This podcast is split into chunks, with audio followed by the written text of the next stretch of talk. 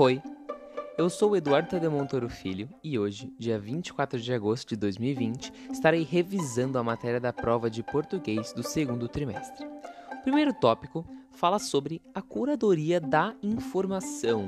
Então, a gente tem que saber mais ou menos o significado e onde que a curadoria da informação pode ser aplicada.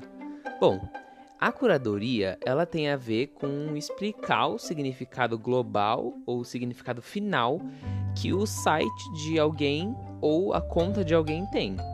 E não somente jogar informações e notícias, notícias sobre o conteúdo que você cria na plataforma. Então, mais ou menos esse é o significado, né? A curadoria digital também pode ser uma seleção e organização de conteúdos digitais. O que eu quero dizer com conteúdos digitais? É, são vídeos, fotografias, seja lá o que você vai expor na internet. Agora, onde aplicá-lo, né? É, a gente pode aplicá-lo em sites, em aplicativos, seja lá qual for a plataforma. Todas essas, é, em geral, né, todas essas plataformas criam algoritmos para descobrir o que você está procurando na internet, para sugerir é, contas, páginas, etc., que podem te interessar de acordo com o que você procura. E uma, curo, uma a curadoria digital, ela também pode ser explicada como um circuito expositivo. O que eu quero dizer com um circuito expositivo? É mais ou menos como o curador pode pensar em criar um circuito ou uma ordem em que os quadros ou as fotos, ou seja lá o que ele vai apresentar, podem ser apresentados para os interessados. A outra pergunta do orientador estava falando sobre como funcionam os processos humanos e automáticos, automáticos da curadoria da informação.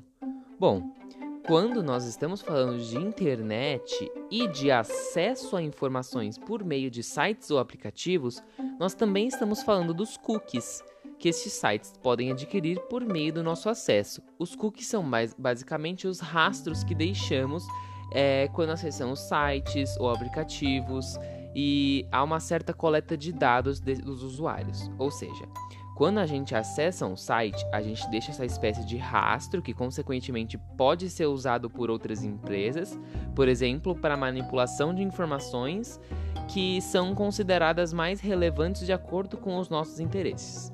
Calma lá, se você não entendeu, vamos para o último tópico que eu acho que você vai entender. Quais, onde, quais são os problemas reais da curadoria da informação? Bom, um exemplo disso seria quando nós estamos seguindo algum digital influencer, por exemplo, e ele recomenda uma marca específica de roupas que ele mesmo produz.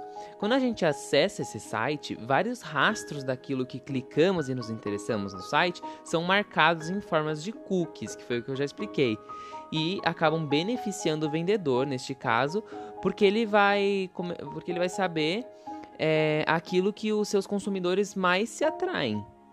Mas, ao mesmo tempo, há um malefício para os usuários por parte da coleta de dados dos mesmos, porque posterior, posteriormente haverá uma influência manipuladora sobre os usuários na internet por meio de táticas indiretas, enganosas ou até mesmo dissimuladas a partir dos rastros de dados desta pessoa, que foi o que eu disse anteriormente. A pessoa é poder usar suas informações para poder é, criar propagandas ou lugares para você clicar e etc.